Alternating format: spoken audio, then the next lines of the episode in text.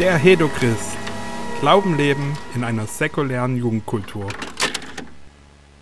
Herzlich willkommen alle zusammen zu einer neuen Folge vom Hedochrist Podcast. Heute soll es ein bisschen um das Thema Sexualität, Sex an sich gehen. Und ähm, da das so ein großes Thema ist und so komplex, dachte ich mir, ich teile das so ein bisschen auf in mehrere Episoden. Und äh, wir reden gerade heute darüber, wie wir äh, Sexualität in Gemeinden erlebt haben, wie das in auch äh, außergemeindlichen Kreisen ganz anders aussieht. Und ähm, ich habe dazu auch ein paar Gäste wieder eingeladen. Das äh, ist die Danielle, der Felix und der David. Und ja, wir wollen einfach so ein bisschen drüber reden, was wir erlebt haben in Bezug auf Sexualität, Beziehungen, Ehe, wie das gesehen wird in Gemeinden, wie es gesehen wird außerhalb von Gemeinden und wie da auch dieser Spalt dazwischen quasi ist und wie wir darauf eingehen können, eben auch als Christen. Ähm, ja, erstmal schön, dass ihr alle da seid. Freut mich, euch dabei zu haben. Ja, hallo. Hey. Hallo, Grüße. Genau, äh, ich würde gern einfach so ein bisschen den Rahmen setzen, indem ich so ein bisschen von meinen Erfahrungen erzähle, so ganz grob.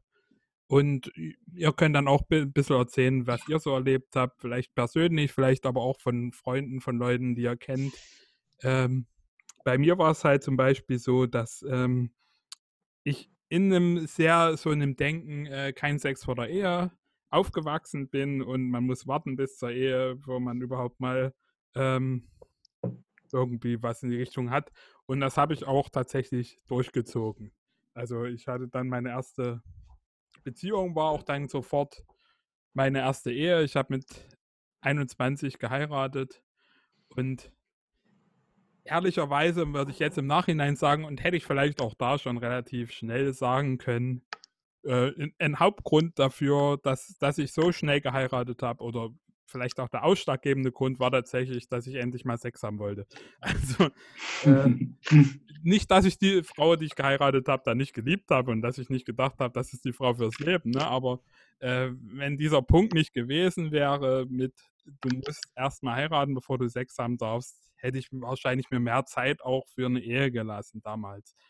Ne? Und äh, hat sich dann auch bald so entwickelt bei mir, dass diese Beziehung auch wieder auseinandergegangen ist und ich dann äh, völlig desillusioniert war, oder wie man das nennt, von diesem ganzen Konzept Ehe, Beziehung und äh, die, die eine Frau fürs Leben und mich dann auch erstmal ausprobiert habe, sage ich mal, und, und, das alles so ein bisschen gesagt habe, ach Gott, was soll denn diese Scheiße, hat nie funktioniert. Und ich habe es ja probiert, jetzt kann ich auch mal so äh, High Life, alles, was so funktioniert, irgendwie ausprobieren. Nicht, dass es viel wäre, aber ähm, oder viel gewesen wäre in meinem Leben, aber ich habe schon die Chancen genutzt, wenn mal eine Frau auf mich Lust hatte. Ne? Das war nicht sehr häufig, aber äh, und bin dann jetzt wieder mehr so an dem Punkt, wo ich sage, keine Ahnung, äh, ich wo ich nicht, wo ich gar nicht mehr weiß, was ich will oder was gut ist. Ne? Also ich weiß, was, oder ich habe so diese christliche Vorstellung von, was gut ist, nämlich eine Beziehung fürs Leben. Gut, kann ich jetzt nicht mehr machen. Noch eine neue Beziehung fürs Leben, nur mit dieser einen Frau und die äh, Gott nachfolgt.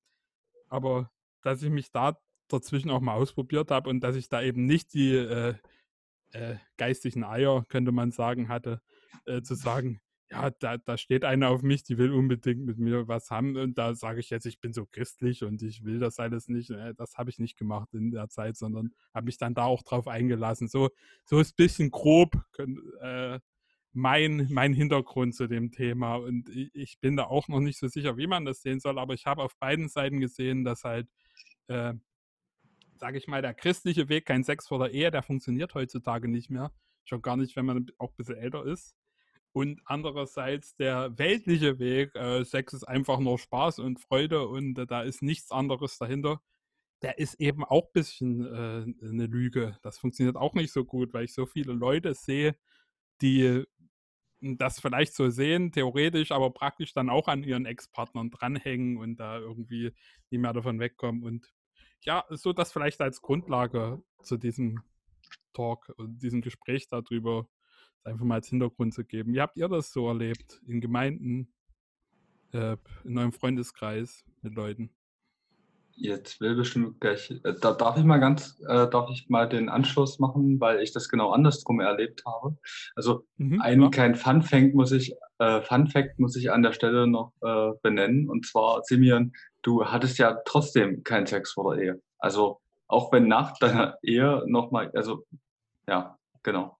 Ja, ähm, ich habe mich dran ja, gehalten. Ich hatte keinen Sex vor Ehe. Ja. genau. genau. Ja. Also, Hat niemand gesagt, dass du nach deiner Ehe äh, nicht mehr Sex haben darfst? Nee, also bei mir ist es ganz mal anders. So Witze bin, drüber. Hm. Äh, bei mir ist es ganz anders. Ich wurde überhaupt nicht christlich sozialisiert oder wie das heißt. Ähm, genau. Und ähm, für mich war trotzdem so die, äh, also dieses kein Sex vor der Ehe war für mich nie ein Thema gewesen. Aber auf jeden Fall äh, so diese Monogamie auf jeden Fall, also dieses äh, freie Liebe für alle, das war für mich überhaupt kein Thema. Ähm, nicht, weil ich sage, wenn ich mit jemandem schlafe, habe ich einen Anspruch auf die Person, sondern weil ich sage, äh, wenn ich mit jemandem schlafe, hat die Person einen Anspruch auf mich. Und ich finde, das ist in unserer Gesellschaft ein ganz krasses Thema, dass man denkt so, ja, in der Monogamie, da äh, schränkt man sich, äh, schränkt man den anderen übelst ein. Nein, man schränkt den anderen nicht ein, man schränkt sich selber ein. Und ich finde, das ist ein, ein ganz krasses, ähm, ja, so, so ein Missverständnis, was aus dieser Monogamie herausführt. Ein zweites Ding ist, dass immer wieder angeführt wird, ja, in der Monogamie, da äh, die ganze Natur macht es ja anders, außer die Schwäne. Das ist überhaupt nicht wahr. Ich beschäftige mich sehr viel mit äh, Vögeln und Vogelarten und das machen mindestens 50 Prozent der Vögel so. Und auch ganz viele andere Wirbeltiere machen das so, weil sie aus sich heraus da einen Vorteil ziehen. Der fällt bei uns natürlich aus, weil wir die Wirtschaftlichkeit des Überlebens inzwischen überwunden haben. Ja, wir kommen auch solo ziemlich gut zurecht.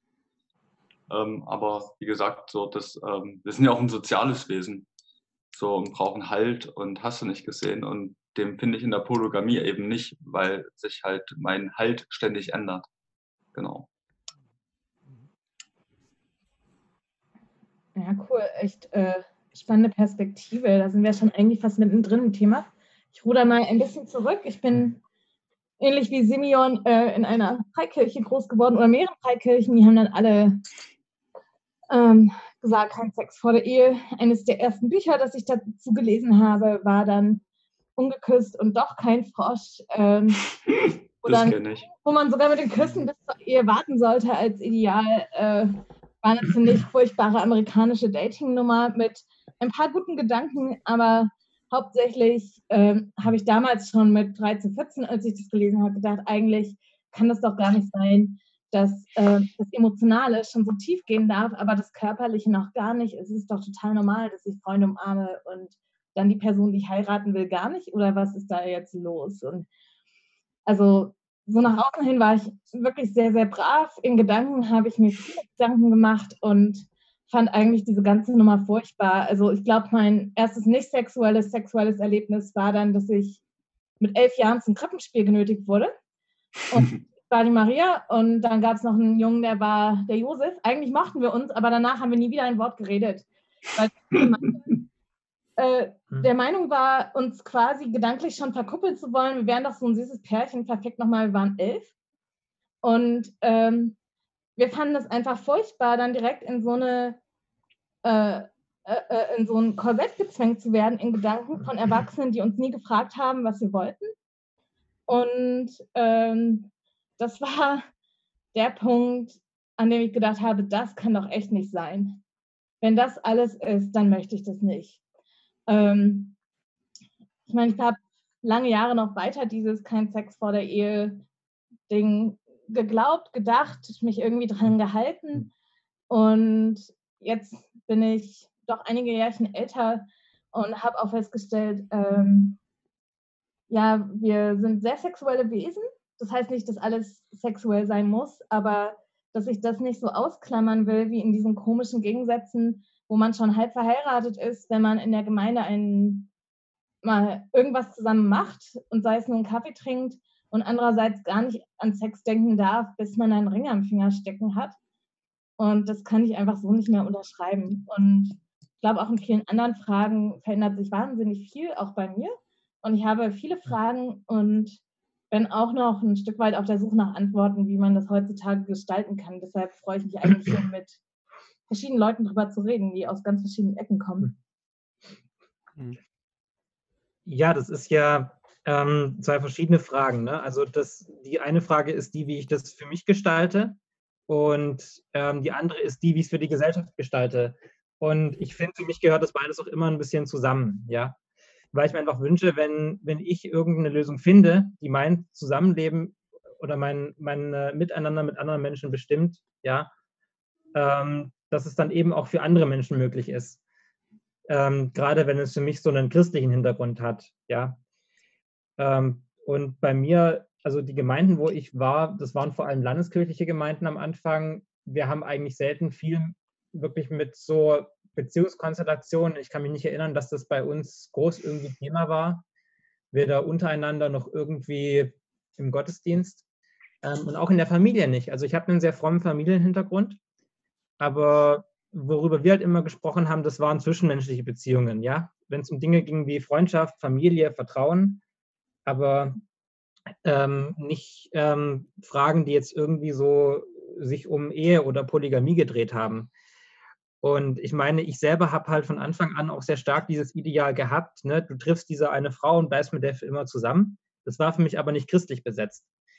Das war für mich vielleicht insofern christlich, dass ich äh, mir gedacht habe, es gehört einfach dazu, so, dass es äh, zwei Leute, die halt auch vor Gottes Augen füreinander bestimmt sind, ja, und das war eine wunderschöne Vorstellung. Und mir sind halt in meiner Jugend sehr schnell die Illusionen dazu sind mir genommen worden, ja, weil ich gerade, weil ich auch toxische und manipulative Beziehungen dann hatte. Und wo ich dann gemerkt habe, es ist auch egal, was du für ein Beziehungskonzept da hast. Da kann man sich tot experimentieren, da kann man sich tot drüber diskutieren. Ähm, ich, ähm, am liebsten, am besten habe ich dann halt gar keine, ja. Keine Frau, keine mhm. Beziehung, nichts, bevor ich irgendwas falsch mache. Und für mich kam halt so die große Veränderung, dass ähm, ich habe einen starken Wendepunkt im Leben gehabt, wo ich halt ähm, äh, quasi nicht nur Jesus aus Prinzip gut fand, sondern Jesus halt auch wirklich so kennengelernt habe, ja, also richtig kennengelernt, dass ich halt sage, ich, hab, ich bin wirklich auch von Jesus erfüllt worden. Ähm, ich, ich weiß, wer Jesus ist und so weiter. Und da hat sich mein Verständnis von, von Liebe und Sexualität hat sich damals wirklich sehr stark geändert. Ja? Also ich habe viel mehr darauf geachtet, ähm, nicht mehr auf das, welche Art von Beziehungen haben wir eigentlich oder sind wirklich heilsam für uns und sind irgendwie ähm, gerecht für Gott, ja, sondern ähm, was, was für ein Verhältnis habe ich eigentlich zu anderen Menschen, ja, und ist es so wirklich ein Verhältnis aus Liebe? Ist das ein, ein Verhältnis, wo ich, ähm, wo ich sage, dass das ist was, was, ähm, was auch Gott gut heißt, ja, ähm, oder ist es ein Beziehungsverhältnis, das eigentlich egoistisch ist oder falsch? Ne? Und mir hat es wirklich äh, sehr geholfen, da so einen Sprung rauszumachen von so ähm, Denkschubladen, die davor einfach nicht funktioniert haben. Also weder bei mir noch bei anderen. Hm. Und ich habe dann auch ein Problem, also wenn, man, wenn man sagt, äh, kein Sex vor der Ehe, so als eine Möglichkeit, ein Beziehungsleben zu führen, da denke ich mir so, erstmal verstehen viele Leute ganz ähm, andere Dinge unter Sex, wo der halt schon anfängt. Und dann frage ich mich, ich kenne so viele Leute, die halt einfach kaputte Beziehungen haben, ja, die wirklich darunter leiden, dass sie nicht richtig lieben können oder nicht richtig geliebt werden. Und ich denke mir immer, wenn ich jetzt denen eine christliche Antwort geben will, die wirklich aus dem Evangelium kommt, die von Jesus Christus kommt, dann kann es doch nicht sein, dass ich, wenn ich es in die Sprache von, von der heutigen Jugend vielleicht übersetze, zu sagen, ja, benutzt deinen Penis erst, wenn du beim Standesamt warst. Ne? ja. äh, da, du hast schon jetzt so ein bisschen dieses Thema, was wir auch noch ein bisschen näher beleuchtet, äh, äh, also denke ich zumindest, was wir noch ein bisschen näher beleuchten werden in, einem anderen, in einer anderen Folge, diese ganze Sexualisierung der Gesellschaft, sage ich mal, so, so, leicht angesprochen, würde ich jetzt mal sagen. Äh, aber das ist ja immer so eine Herausforderung im Leben. Ne? Man ist in einer sexualisierten Be äh, Gesellschaft, man ist äh, vielleicht so 15, 16 und denkt dann so, äh, oh, ich hatte noch nie eine Freundin, jetzt muss ich mir aber mal jemanden suchen, weil sonst bin ich ja völlig raus. So. Ähm, und, und, man hat in seinem ganzen Leben schon so ein bisschen diesen Druck, ja, also entweder habe ich jetzt irgendwie eine Freundin und irgendwas oder ich bin halt auch einfach äh, ein schlechter Mensch. also so, so wird es ja von unserer Gesellschaft auch vermittelt. Das ist noch ein bisschen ja. die Sexualisierung der Gesellschaft Thema natürlich. Weniger das, was wir vielleicht erlebt haben. Aber so ging das mir relativ lange oder äh, fast mein ganzes Leben, dass ich gedacht habe, ja, ich muss ja jetzt eine äh, Freundin finden, sonst ist ja irgendwas falsch in meinem Leben. Ne? Das wird dann genau. in Gemeinden auch gerne so vermittelt.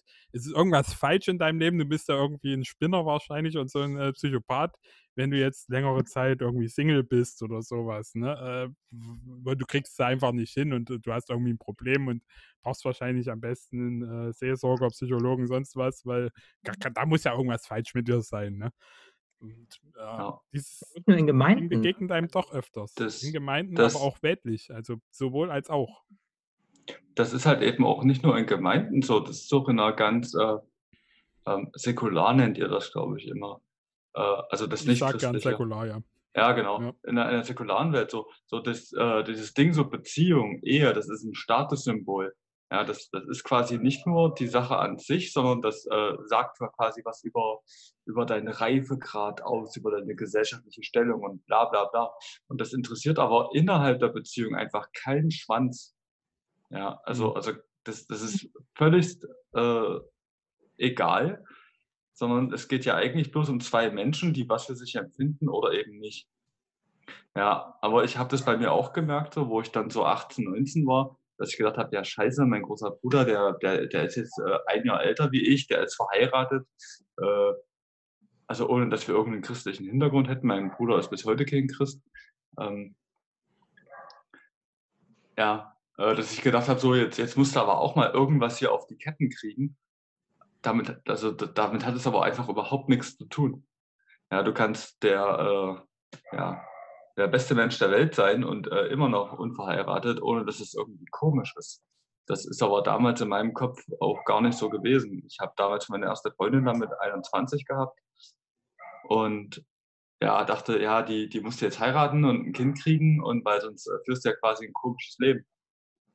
Ohne dass das jetzt irgendwie christlich, ähm, ja, aus einem christlichen Kontext kam, aber einfach so ein gesellschaftlicher Druck ist da auch da. Äh, mhm. Genau. Ja, so, so ist ja auch bis heute, also ja, ist ja auch so, wenn eine Frau irgendwie Single ist und äh, kann beruflich super erfolgreich sein, hast du nicht gesehen, dann wird immer sofort gesagt, ja, das ist die bloß, weil die halt eben im Bett nichts auf die Ketten kriegt. Beziehungsweise weil die äh, beziehungsmäßig äh, unfähig ist. Ja, mit Männern ist es halt dasselbe. Und da ist halt nicht nur ein christlicher Druck da, so von den Gemeinden, sondern da ist halt auch ein gesellschaftlicher Druck da, dass halt einfach äh, ja, gedacht wird, so ja, mit 25 sollte man schon sein Kind beim Namen nennen und das sollte Papa zu einem sagen. Äh, mhm. Äh, was halt echt nicht der Antrieb dazu sein sollte, eine Beziehung einzugehen oder eine, eine Ehe einzugehen. Mhm.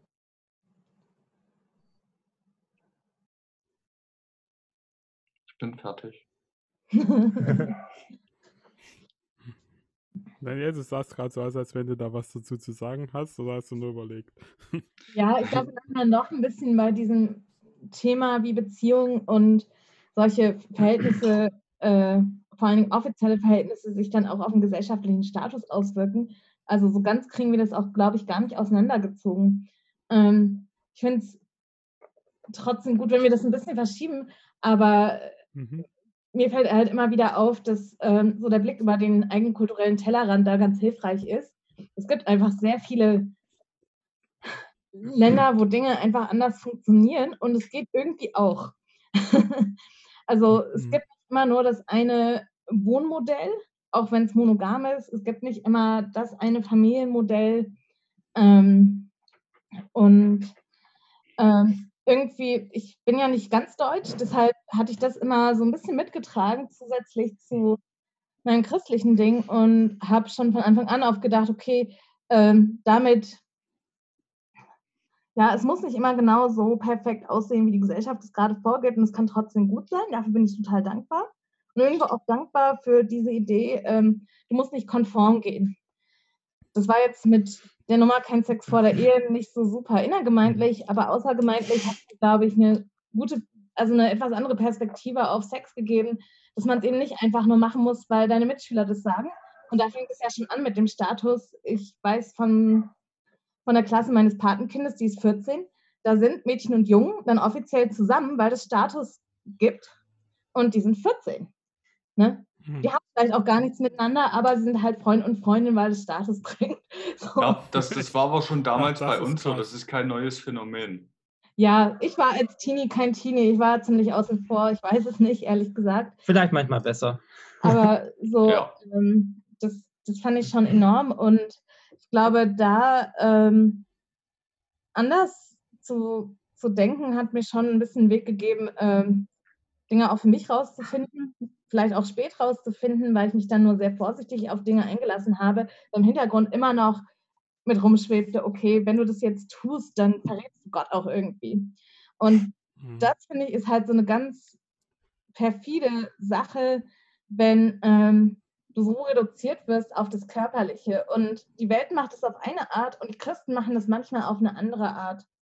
Und ähm, es ist beides nicht gut. Mhm mir ist es bei allem, was ich tue, sehr wichtig, dass ich meinen Gott nicht verrate. Aber ich sage halt, das kann ich mir von keinem vorschreiben lassen, wann ich das wirklich tue, weil es ist meine Beziehung, die ich mit meinem Gott habe. Ne? Ähm, und es, ich kann andere Leute darauf hinweisen, aber ich, ich mache es halt auch nicht gerne. Ne? Ähm, das mit dem Gottverraten verstehe ich gerade nicht so gar. Also ich verstehe schon, was du meinst, aber ähm, so wie ich Beziehung verstehe, äh, macht das keinen Sinn, was du sagst. Also, ohne dich jetzt abstrafen zu wollen. Denn eine Beziehung oder eine Sexualität ist ja eine Sache zwischen mir und einem anderen Menschen und nicht zwischen mir und einem anderen Menschen und Gott. Also man, man hat ja als Christ nicht automatisch immer einen Dreier. Das, ähm ich, ich weiß es nicht. Also es gab auch eine Phase, wo ich gesagt habe, da hat mich eine Freundin gefragt, ob ich irgendwann wieder bereit für eine Beziehung wäre. Und ich habe ihr gesagt, na, also eigentlich bin ich in einer Beziehung mit, ähm, mit meinem Gott, meinem Heiland. Oh.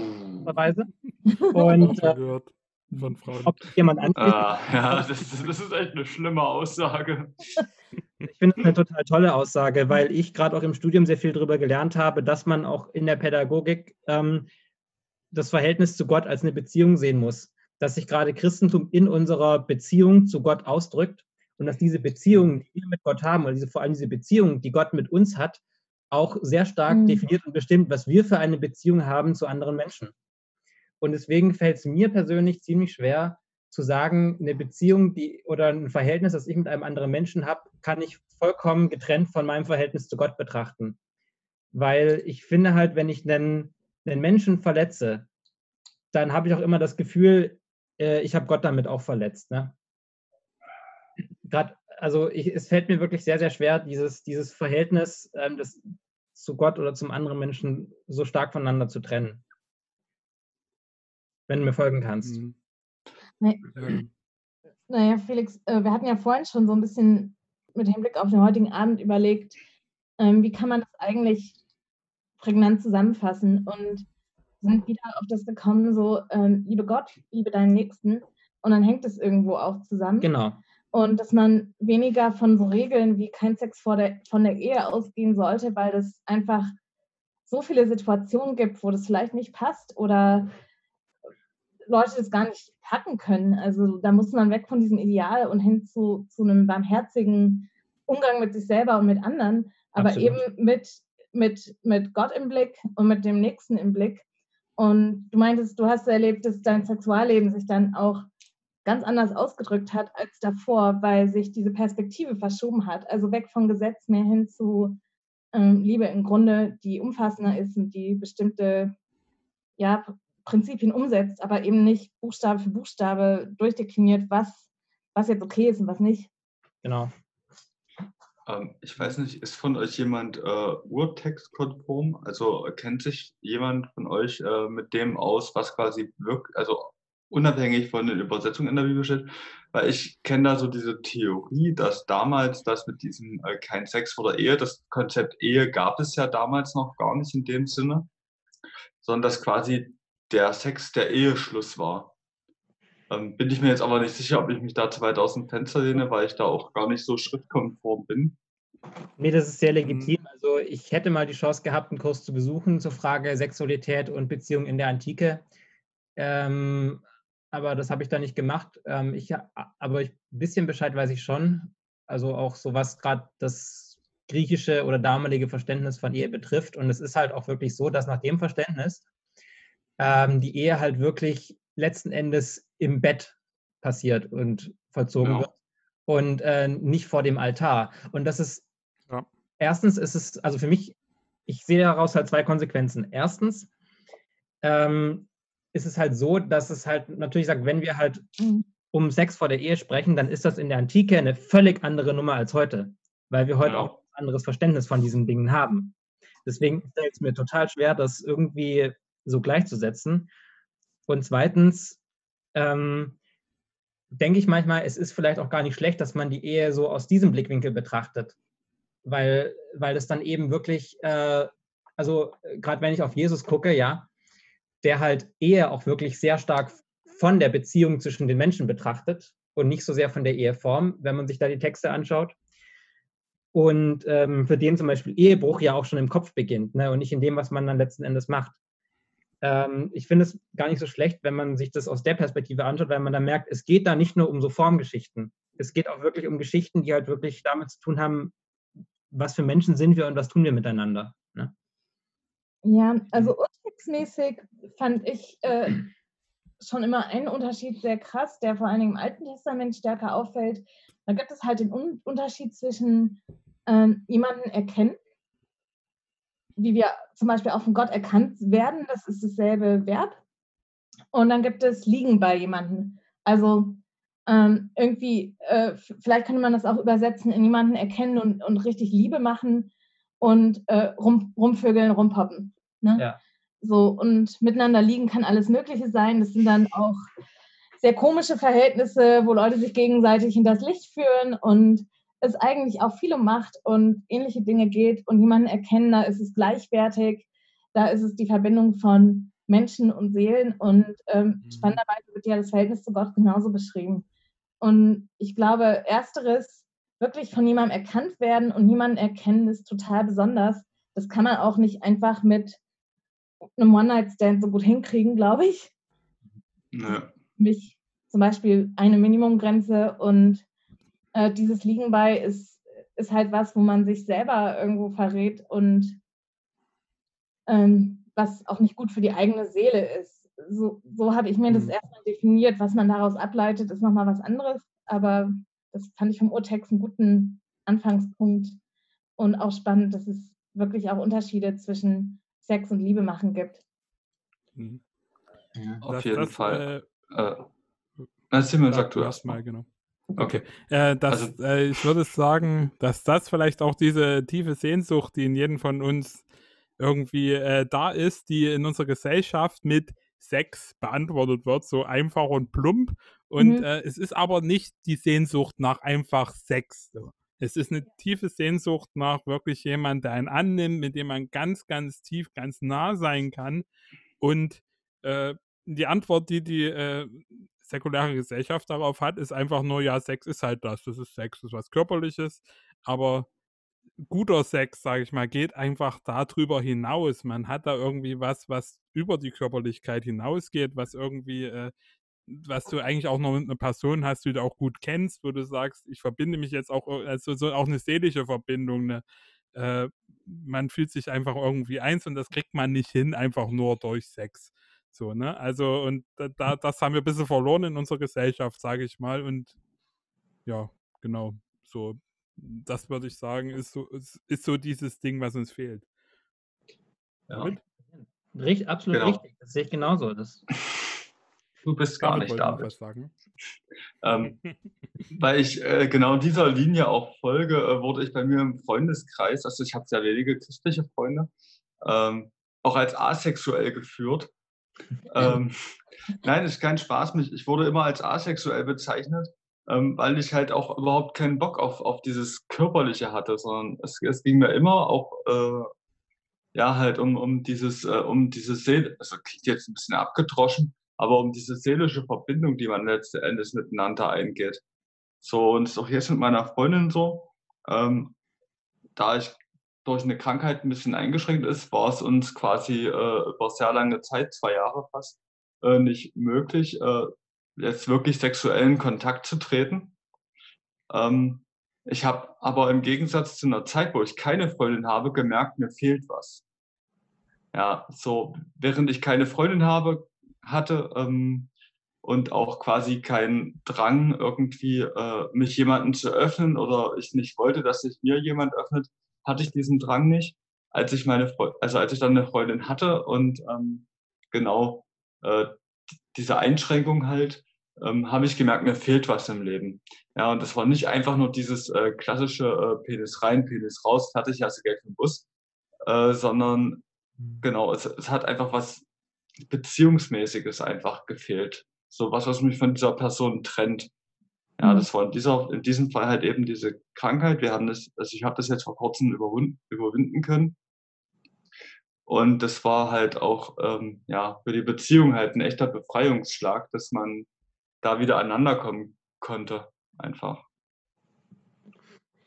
Ja, nee, ne, das ist ja so, wie ich vorhin ungefähr meinte. Ich habe festgestellt, dass so diese Zeit von mir, wo ich halt irgendwie, eine, also so aus Prinzip vor allem Christ war und aus Prinzip Jesus gut fand und halt auch ähm, da Beziehungen hatte mit anderen Menschen, die halt dann nach meinem heutigen Verständnis wirklich sehr oberflächlich waren, das fällt halt ungefähr zusammen mit der Zeit, wo ich halt gemerkt habe, okay, ich bin wirklich sehr stark von Jesus erfüllt, ja. Ich ähm, und, und ich habe ähm, wirklich auch ganz höhere Ansprüche daran, ähm, unter welchen Umständen ich eine Beziehung oder eine andere Art von Verbindung eingehen möchte mit einem Menschen. Also ich, ich kenne das durchaus so und ich, ich habe auch vorhin lachen müssen, ne, weil ich halt auch dieses Etikett asexuell äh, in Bezug auf mich immer gehört habe oder teilweise auch selbst verwendet, weil ich gedacht habe, anders verstehen die Leute nicht, dass ich halt einfach sage, ich habe an, an Sex, der irgendwie zur Befriedigung, das ist auch so ein Unwort, ja. Was, was, was, was ist denn da im Unfrieden, dass man es befriedigen muss, ne? Ich habe an sowas einfach gar kein Interesse, ne? Das ist nicht, nicht die Art und Weise, wie ich mit einem auf einen anderen Menschen mich einlassen möchte. Und ja, ich habe nämlich auch festgestellt, dass also die, die Zeit, wo ich auch selber viel in der Disco unterwegs war und äh, schon eher so Richtung Sex, Drugs, Rock'n'Roll, ne? Ähm, da habe ich einfach festgestellt, es ist tatsächlich was, ich habe ich hab einen Mangel, mir, mir fehlt was und ich versuche den irgendwie zu konsumieren, äh, zu, zu, nee, nicht konsumieren, zu, also auszugleichen durch das ja. Kompensieren, genau durch das Feiern, äh, das Flirten, durch sonst was. Und äh, und den hatte ich einfach irgendwann nicht mehr, wo ich halt immer festgestellt habe, ich habe keinen Mangel, ja, ich habe Gott, mir geht's gut, ich brauche nichts. Und das war der Punkt, wo ich sagen konnte, jetzt bin ich eigentlich wirklich bereit, mich für andere Menschen zu öffnen, weil ich eben nicht irgendwie in Versuchen gerade, dass ich andere Menschen dafür benutze, dass ich einen Mangel habe und dass es mir schlecht geht.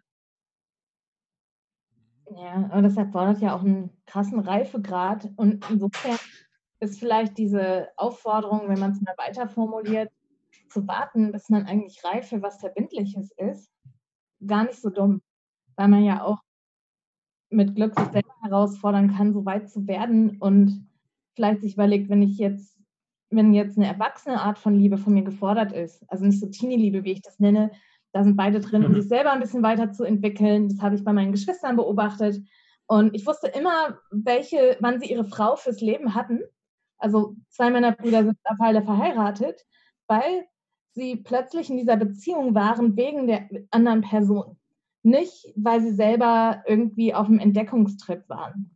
Und es war ihnen anzumerken, man konnte sehen, wann es um sie selber ging und wann es ihnen auch um die andere Person ging und es plötzlich ein gemeinsames Ich wurde oder so ein Wir. Ähm, das war völlig anders. Und das ist halt so eine reife Liebe, die dann gefordert wird. Und dann denke ich mir auch, gut, äh, irgendwo muss man manche Dinge auch üben und da ist es vielleicht gar nicht so dumm, manche Grenzen einzuhalten und auch äh, Leuten beizubringen, wie, wie kann ich gut mit mir umgehen, wie mit anderen. Und da würde ich sagen, dass zum Beispiel die Sexualaufklärung in der Schule oder ähm, egal wo, in jedem Gesellschaftsbereich völlig versagt. Ich habe da mal ja. einen netten Spruch gehört. Also du lernst im Aufklärungsunterricht, wie man ein Kondom über eine Banane zieht. Du lernst mhm. aber nicht, wie du dich ähm, mit wie du dich verantwortungsvoll gegenüber anderen Menschen verhältst. Ne? Und witzigerweise, ich habe hier einen Aufkleber von unseren Jesus Freaks in Tübingen. Äh, das ist, ähm, der hat diesen tollen Spruch drauf, der sich unter Jugendlichen auch richtig gut ähm, verkauft quasi. Ne? Also die reißen mir den manchmal aus der Hand. Ich denke mir so, vielleicht kann ich doch irgendwas Gutes damit tun. wo es, es ist eine Parodie auf die von auf die AIDS-Werbung, die der den Aufkleber gemacht hat, einfach zu sexistisch fand mit diesem Ich will's hart, ich will sonst was. Und ja, warum nicht? Ich will's göttlich, ja. Mach's mit Jesus, denn seine absolut bedingungslose Liebe schützt vor Egoismus und verantwortungsloser Sexualität. Also geil. Das ist doch eine Sprache Echt? Und, den Teenager. Und den wirst du los? den werde ich los. Das, ich auch bisschen.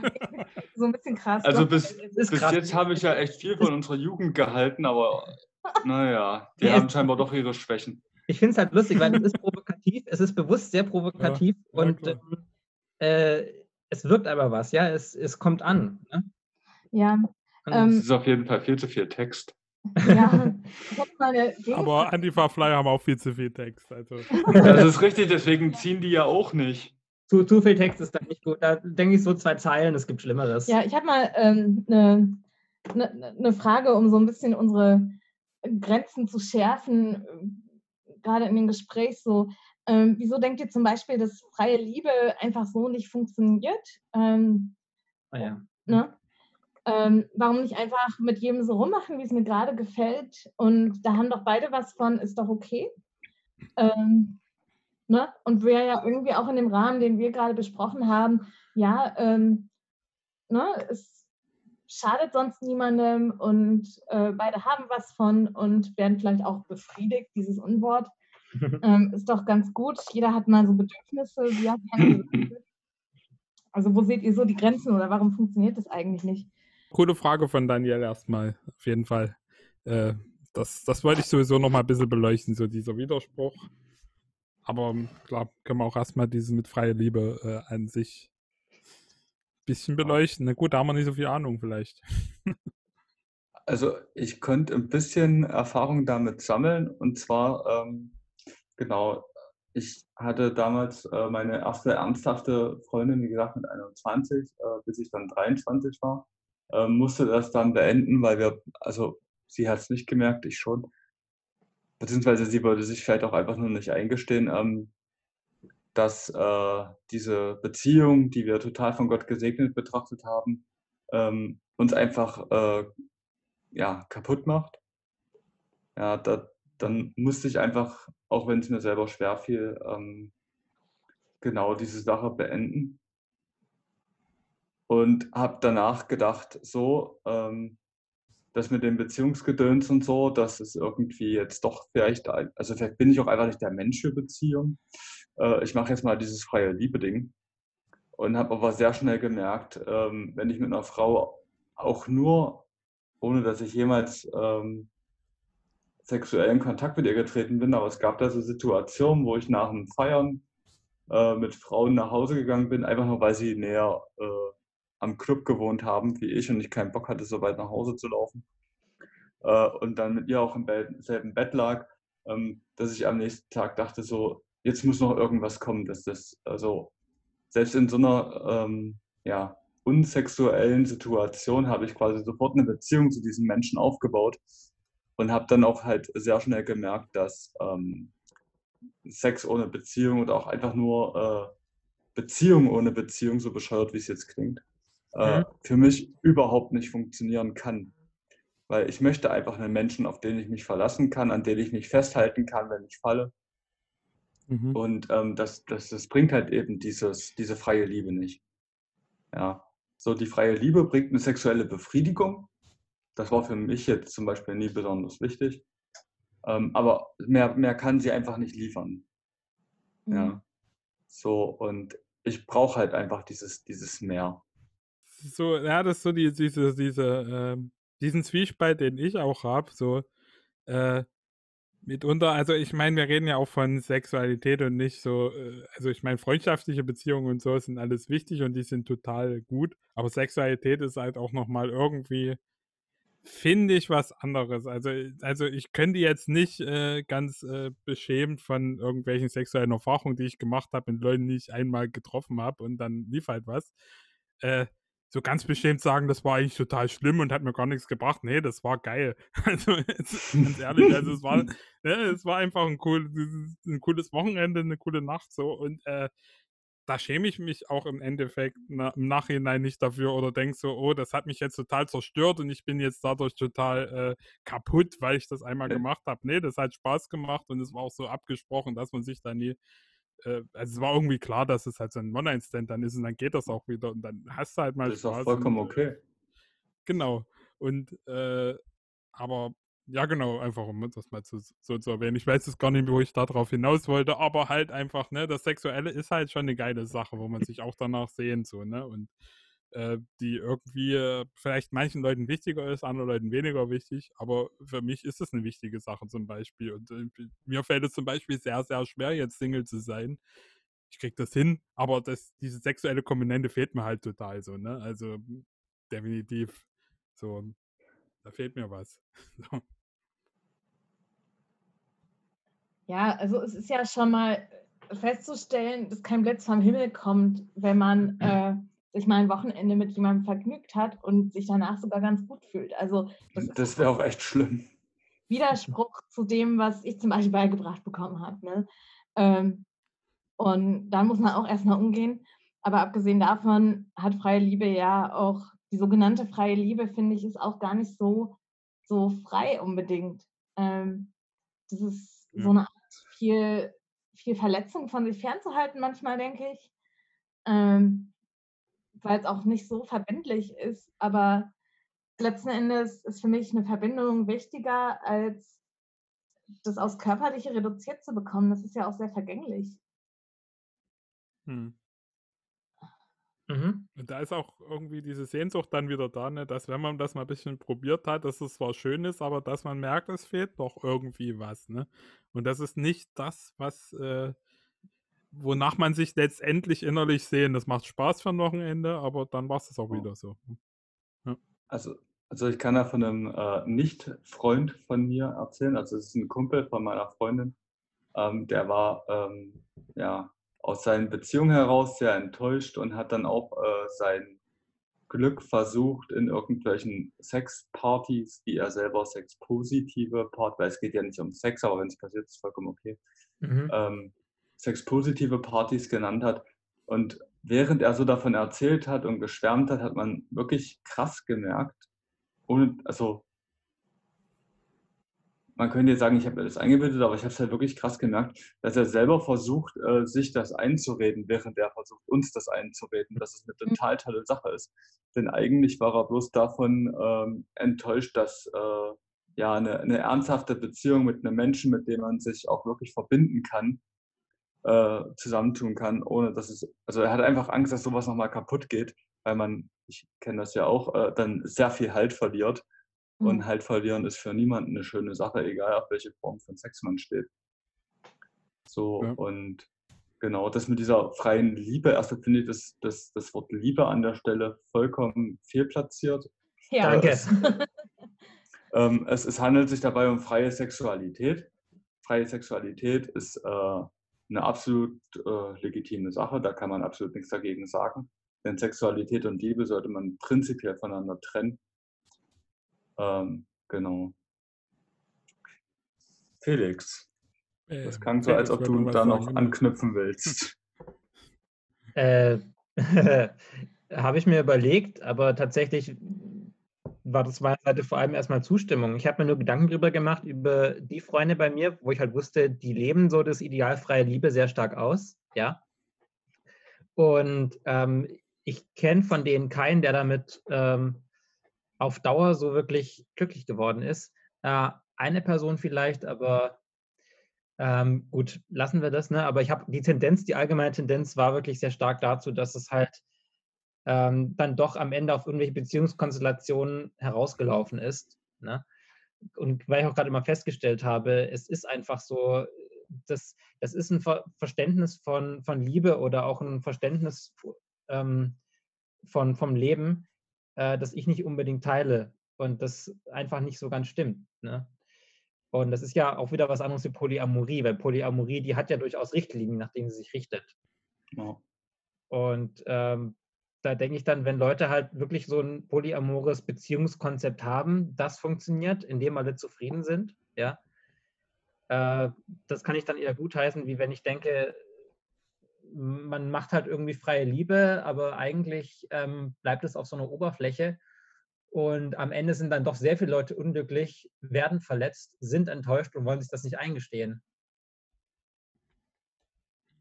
Ja, ich denke auch, dass man für dass dieses Konzept freie Liebe oder freie Sexualität ähm, funktionieren kann, aber nur, wenn man auch wirklich nicht auf mehr angewiesen ist. Also wenn man quasi in sich selbst derart stabil ist, dass man einfach auch keinen Halt durch eine andere Person braucht. Das trifft, glaube ich, nur auf eine ganz, ganz geringe Zahl von Menschen zu. Und ich mag jetzt mal die antwortliche These, dass das wahrscheinlich die Menschen sind, die dann auch nicht unbedingt so viel Wert auf viel Sex legen oder so viel Sex brauchen. Aber das ist nur eine, nur eine Idee, ne? Weil ja, die Idee kann ich ja mit meiner Person mhm. schon wieder äh, widerlegen, denn oh. ich lege überhaupt keinen Sex, äh, Wert auf Sex und ähm, äh, stehe trotzdem total auf diese Haltbeziehung. Ähm, äh, ja, gut. Jetzt muss ich nochmal selber kurz überlegen, wo ich hin wollte. Ja, aber das ist bei dir dann in die andere Richtung, ne? Weil das ist ja dann nicht äh, beides, sondern bei dir dann ähm, ja, also es gibt viele Menschen, für die ist, oder es gibt Menschen, für die ist ähm, die Beziehung nicht wichtig, sondern die sexuelle Handlung. Und es gibt halt Menschen wie mich, für die ist die Beziehung sehr wichtig und die sexuelle Handlung überhaupt nicht. Richtig. Und, und dann gibt es halt eben noch die Menschen, denen ist alles völlig wurscht. Genau, das um Menschen, denen halt die Beziehung nicht wichtig ist, aber die sexuelle Handlung sehr wichtig. Und das ist bei dir gerade nicht so. Genau. So, das worauf ich hin wollte, jetzt, jetzt weiß ich es auch wieder, ist, ähm, dass ich glaube, dass diese freie äh, Sexualitätsgeschichte eine sehr gute Sache ist für Leute, die nicht wissen, wohin mit sich, um halt einen Partner überhaupt irgendwie zu finden. Weil wenn du wie das Simeon damals rumrennst mit der Einstellung, kein Sex vor der Ehe und mhm. suchst mhm. einen Partner, das äh, kein Wunder, dass die Leute dann erst mit 60 heiraten, ja, weil das dauert ewig wenn du in so einer freien Sexualität-Kultur aufwächst, dann äh, kannst du dich mit vielen Partnern ausprobieren. Mit manchen läuft mit manchen nicht, mit manchen ein bisschen. Und irgendwann findest du dann auch jemanden, der halt genauso tickt wie du und wo man dann sagt, okay, wir scheißen jetzt auf dieses freie Sexualitätskonzept, ähm, wir bleiben jetzt beieinander und ähm, genau, machen unser Ding. Ich muss sagen, also ich bin jetzt auch nicht so tief in solchen Szenen drin, aber so ein bisschen höre ich mich um, auch schon rein aus aus so einem Interesse an, was stellen Menschen eigentlich so alles an, um klarzukommen. Also Kulturwissenschaft oh ist, ist, quasi fast so ein halb berufliches Interesse oder pure Neugier. Ähm, und ich habe jetzt selten Leute erlebt, die auf Dauer in so einer Szene wirklich dann Beziehungen gefunden haben, die dann mehr aus so einer Partnerschaft rausliefen. Gelegentlich passiert das schon, aber ich muss gerade an ein Buch denken, das ich mal gelesen habe, ähm, das war 30 Jahre nach einem Spiegelartikel, in dem Paare ähm, interviewt worden waren, die halt sagen, ja, wir praktizieren freie Liebe, haben eine offene Ehe, eine offene Beziehung und das ist alles super. Und 30 Jahre später ist ähm, Journalistin dem nachgegangen und hat diese Paare wieder interviewt, separat voneinander, manchmal auch die Kinder. Und äh, diese zehn Leute, die sie da in dem Buch zusammengefasst hatte, es hat vielleicht von bei einer Person, bei einem Paar so halbwegs geklappt, dass sie noch zusammen sind und damit auch ganz glücklich. Aber da war es tatsächlich so, dass sich dieses mit der freien Liebe eingestellt hat, ein bisschen wie du gesagt hast, David. Und bei allen anderen lief das auch wieder auf im Grunde Fremdgehen, auch emotionales Fremdgehen hinaus und dass sich letzten Endes eine Person immer ein bisschen polyamorer verhalten hat als die andere und dass es einfach oft nicht auf Augenhöhe war. Also ähm, ja, da einfach dieser ganze menschliche Wust an, an Beziehungsmist dann mit da reingeflossen ist. Und es ist einfach, tatsächlich glaube ich, viele Langzeitstudien zu Polyamorie im besten Sinn. Ähm, ich kenne einfach keine Beziehung, wo das wirklich gut läuft, wo wirklich alle Beteiligten glücklich sind, nicht mehr wollen oder weniger oder oder. Ähm, ja, ja, die da, ja schon nicht. Ja.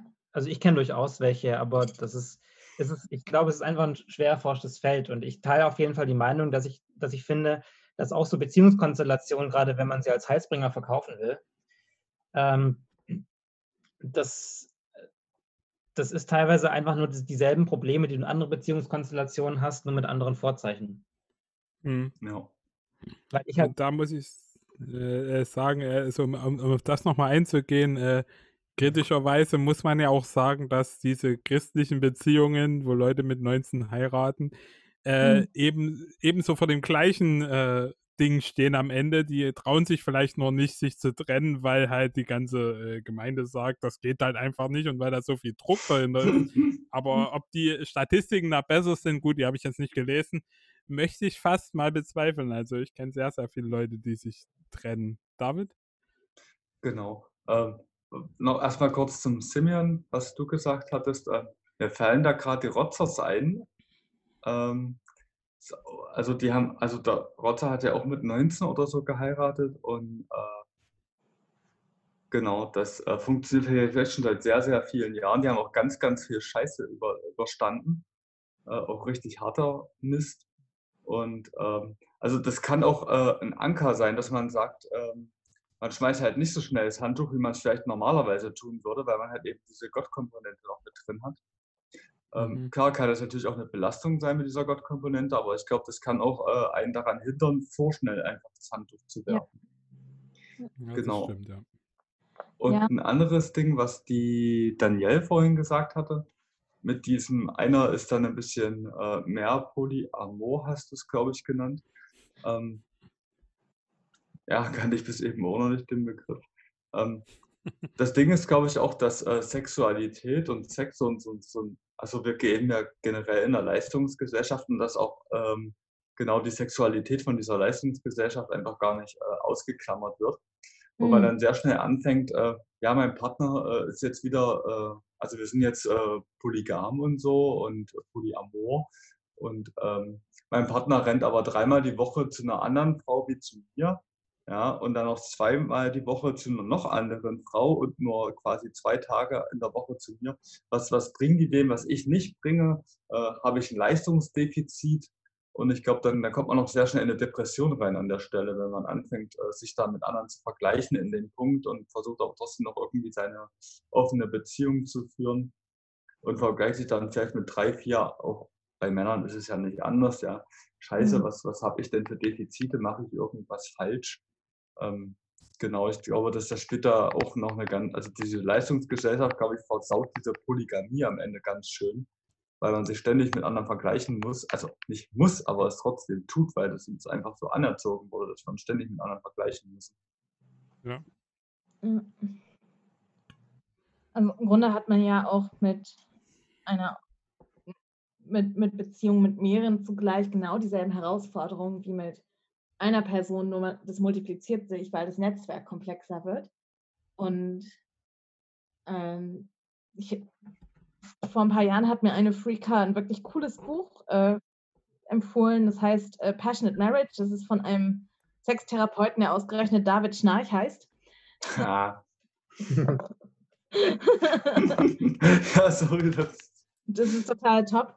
Ähm, das Spannende ist eigentlich, dass es sich, habe ich festgestellt, am Ende des Buches wieder reduzieren lässt auf ähm, äh, dieses Ding jetzt für einen Christen, äh, liebe Gott, liebe deinen Nächsten und liebe dich selbst. Und es geht in dem Buch sehr viel über ähm, sich eigentlich auch selber zu lieben und zu sich selber mhm. zu stehen, damit du auch besser andere lieben kannst. Und das ist ein Teil, der, zumindest weiß ich das aus meiner Erfahrung bei Frauen echt oft sehr unterentwickelt ist, hat gesellschaftliche Gründe, dass man selber lieben darf, dass man nicht völlig überfixiert wird auf einen Partner, weil das ja auch so heilsbringend wird. Ähm, und äh, das ja auch schlecht vorgelebt bekommt teilweise.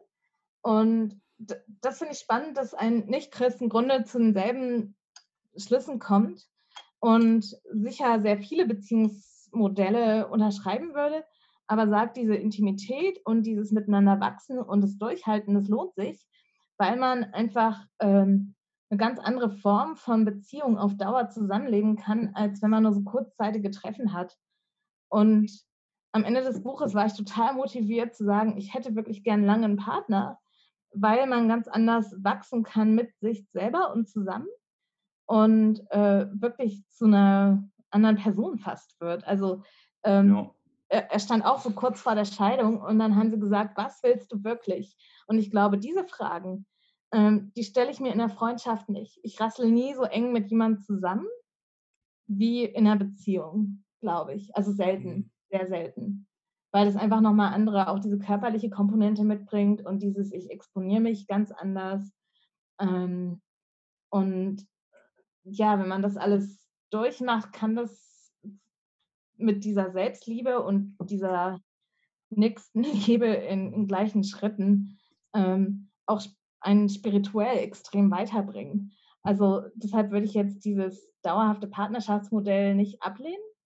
Das ist, glaube ich, immer noch ein Ideal. Ich weiß nur gar nicht, ob ich das je so leben können werde und versuche das teils über andere Sachen ein bisschen auszugleichen.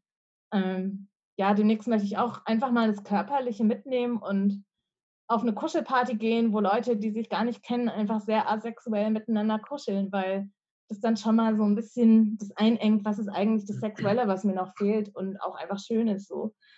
Und so, sorry, ich habe jetzt ein bisschen lang geredet, aber ich bin ziemlich begeistert von dieser Idee, dass, dass Partnerschaft einfach viel mehr bedeutet, als äh, ich, ich eng mich ein auf diese gesellschaftliche Idee von einem Zettel mhm. beim Standesamt.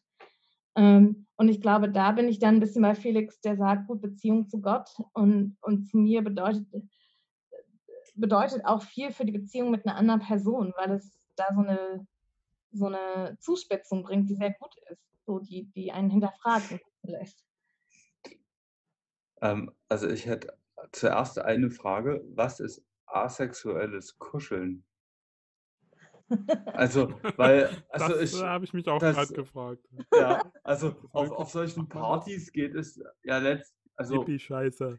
Ja, ja, also keine Ahnung, das, das, das äh, hat, ja, was, was, was soll das darstellen, oder was, nicht was soll das darstellen, sondern äh, was, was ist das für dich?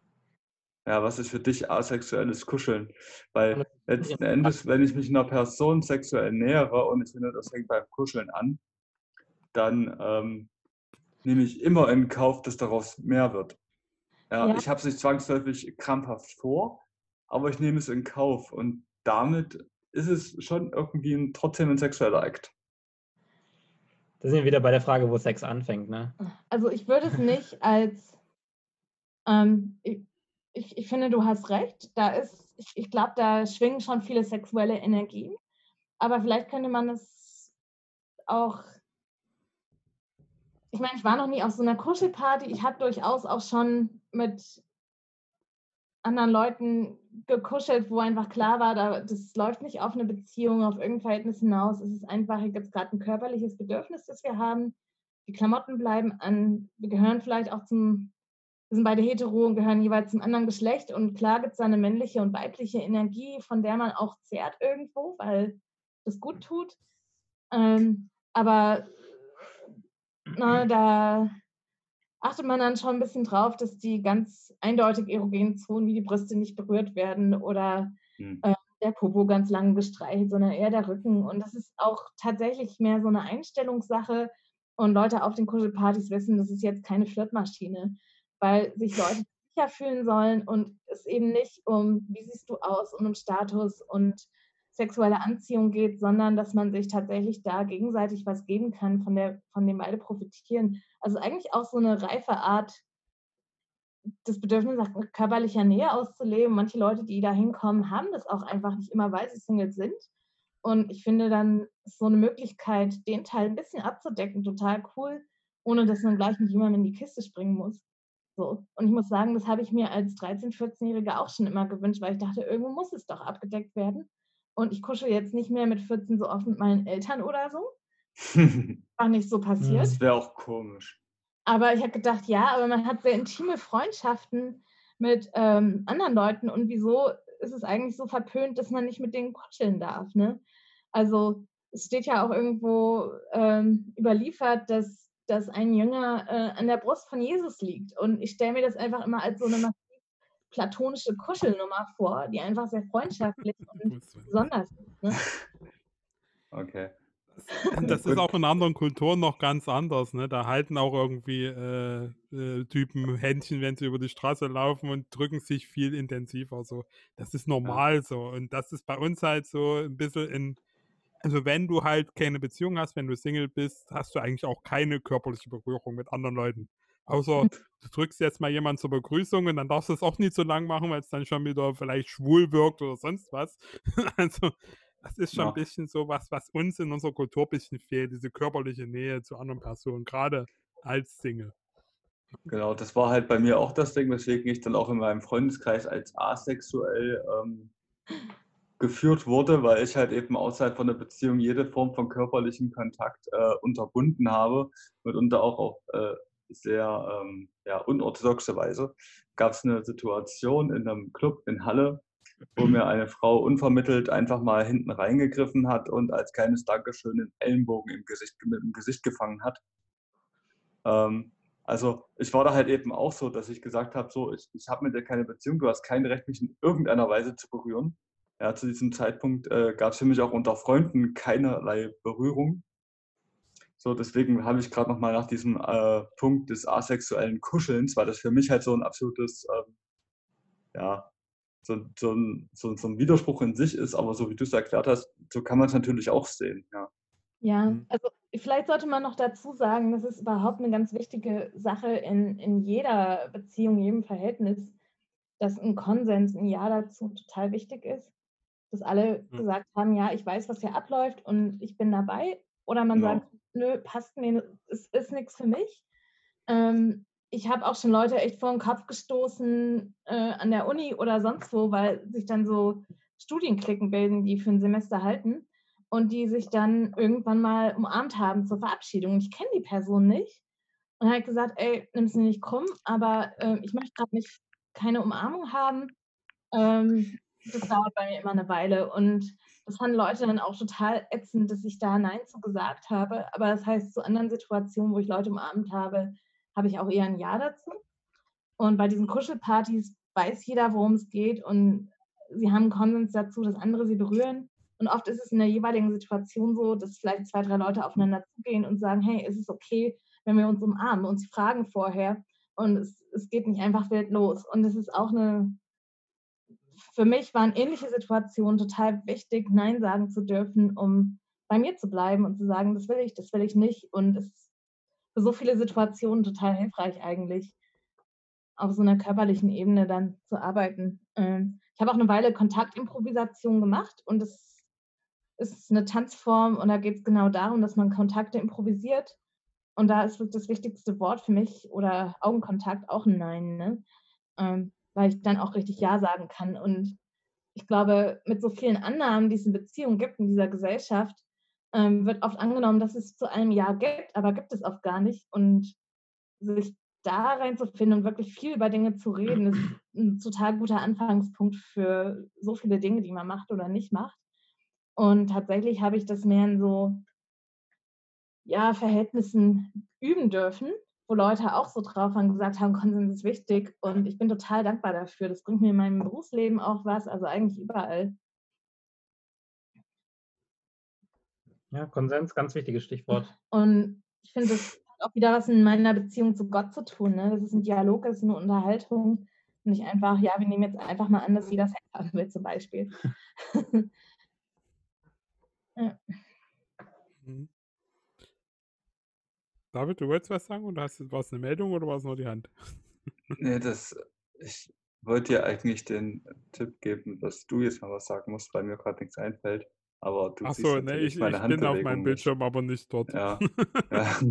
okay. da? Ja, nee, also äh, ja, wir sind jetzt auch schon von der Zeit her relativ äh, durch und äh, äh, ich bin schon froh, dass ich dieses Thema Sex allgemein aufgeteilt habe auf äh, so viele äh, Abende, weil wir, man kommt vom Hundertsten ins Tausendste und kann über so viele Themen reden.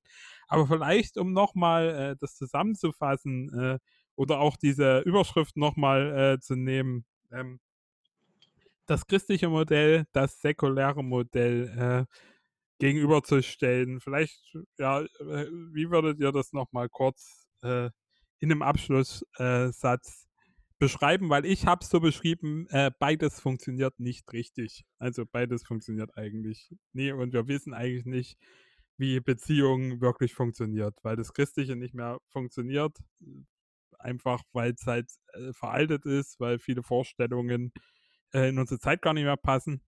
Und das säkulare Modell ist aber mitunter auch nicht so ganz zufriedenstellend. David? Genau. Also zum einen finde ich, ähm, das als christliches und säkuläres Modell zu bezeichnen, grundlegend falsch. Mhm. Denn klar, dieses freie Liebe-Ding ist ganz klar säkulär, aber dieses äh, Monogamie-Prinzip, ähm, das, das, das ist ja nicht zwangsläufig nur christlich. Also wie das äh, die Danielle vorhin schon erwähnt hat, äh, es gibt auch sehr viele Leute komplett ohne äh, irgendeinen christlichen Kontext, die halt merken oder ja, für die halt eine Polygamie auch einfach gar nicht funktionieren kann. Ja, weil das, das sind halt ganz krasse menschliche Sachen, die auch ohne dass man an einen Gott denkt, ähm, erfüllt werden müssen, die eine Polygamie oder eine Polyamorie oder wie das hieß, äh, äh, nicht erfüllt werden können. Ja, also es geht da letzten Endes nicht um äh, christlich oder nicht christlich, sondern ich glaube, es geht darum, welche Bedürfnisse hast du, welche Bedürfnisse kannst du erfüllen, ja, für jemanden anderen. Und mhm. ähm, genau, ich glaube, es gibt ganz viele Konzepte, die für ganz viele verschiedene Menschen funktionieren oder auch nicht. Und dass man das so überhaupt nicht aufteilen kann. Und ich glaube, es funktioniert beides, aber nicht für jeden. Ja, äh, danke, David. Also da kann ich, glaube ich, gleich anknüpfen, weil ich wollte ungefähr dasselbe sagen, ne? weil ich mich auch gefragt habe, was ist das christliche Modell? Also ich sage ja immer, man darf, gerade bei uns im Abendland, darf man nie den Fehler machen, dass man christliche Konzepte mit spießbürgerlichen Konzepten verwechselt. Das ist eine ganz, ganz gefährliche Denkfalle, die, ja. denke ich, wo man auch als Kirchengemeinde immer aufpassen muss. Und ich sehe tatsächlich, dass teilweise auch diese Beziehungskonzepte, die wir haben, sehe ich als ein sehr weltliches Modell ich sehe das sehr nah beieinander und ähm, ich sehe halt, ein christliches Modell ist für mich zum Beispiel sowas, was ich halt aus der Bibel ableiten kann oder zum Beispiel auch aus, da gibt es ja im Mittelalter, gibt es ja auch ganz viele interessante Texte, die halt äh, so quasi ein ganz anderes Sexualverständnis haben, das quasi von, von Gott, von Jesus irgendwie ausgeht, ja, ähm, wo halt irgendwie jede Art von, von Beziehung, von Sexualkontakt, die man hat, ähm, sich, sich quasi, ähm, na, wie soll ich sagen, die quasi dann auf, auf, auf, auf Jesus eigentlich aufbaut, ja. Und ähm, das ist für mich, äh, würde, ich, würde ich persönlich dann eher als ein christliches Modell bezeichnen. Also eine, eine Zwischenmenschlichkeit, die sich ähm, über, über die Liebe Gottes eigentlich definiert und von der Liebe Gottes ausgeht und von der quasi auch gesegnet wird. Ne? Das, und, und ich denke, ich denke, das ist die Voraussetzung, die wir eigentlich brauchen, um irgendein Beziehungsmodell führen zu können. Das, also zumindest so, so dass, dass man zufrieden ist und dass, ähm, dass man halt auch, auch den eigenen Körper nicht irgendwie damit, äh, also nach meinem Begriff, entehrt und solche Sachen. Ne? Aber gut. Das ist meine. Sagen wir mal belastet. Belastet Antwort. klingt schöner. Belastet klingt wunderschön, ja. danke.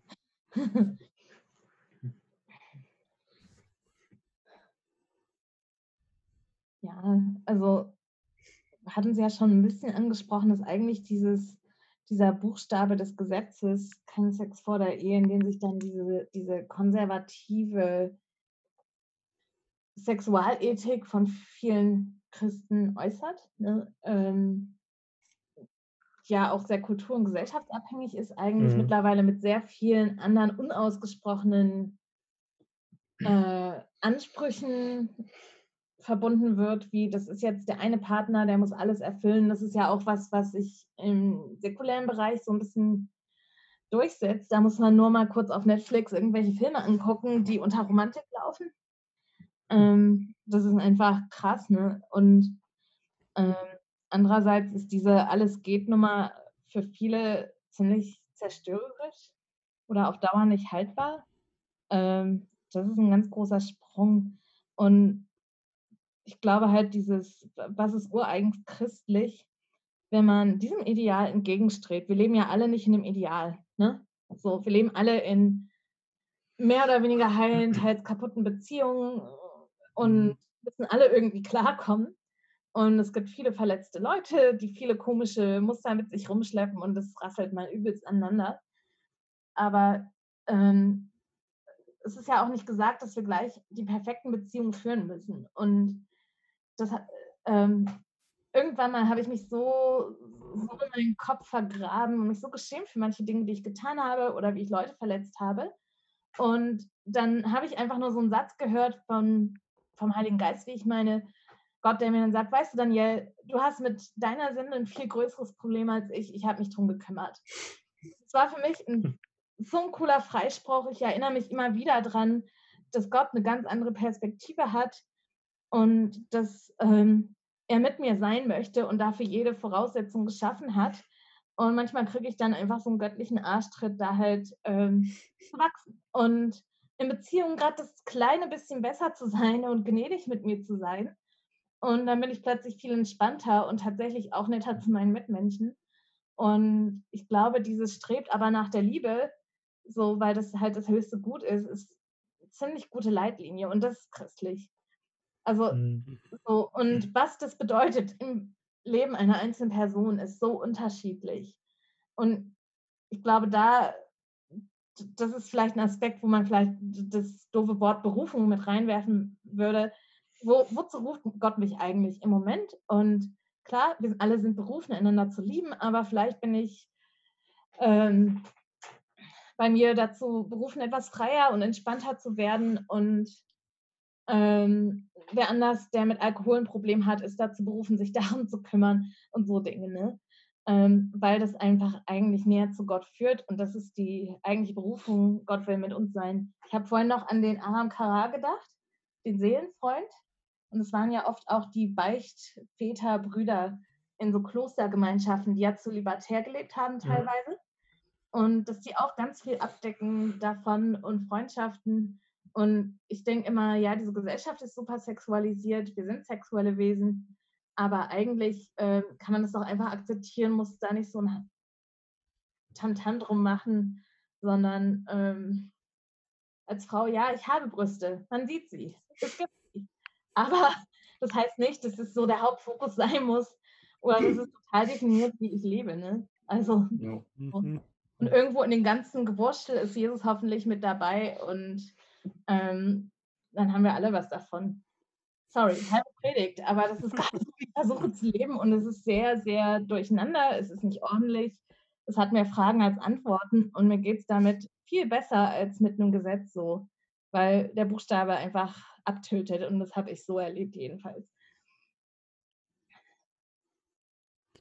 Ja, mega geil, cool, dass ihr, cool, dass ihr dabei wart, auch so dieser Abschluss wo nochmal jeder sagen konnte, wie es zusammengefasst passt. Also ja, echt, echt eine schöne Unterhaltung und wir werden da bestimmt auch noch weitergehen in andere Themen noch rein zu dem Thema. Würde mich freuen, wenn ihr wieder dabei seid. Danke, dass ihr dabei wart. Sehr gerne. Vielen Dank für die Gelegenheit. War echt cool mit euch.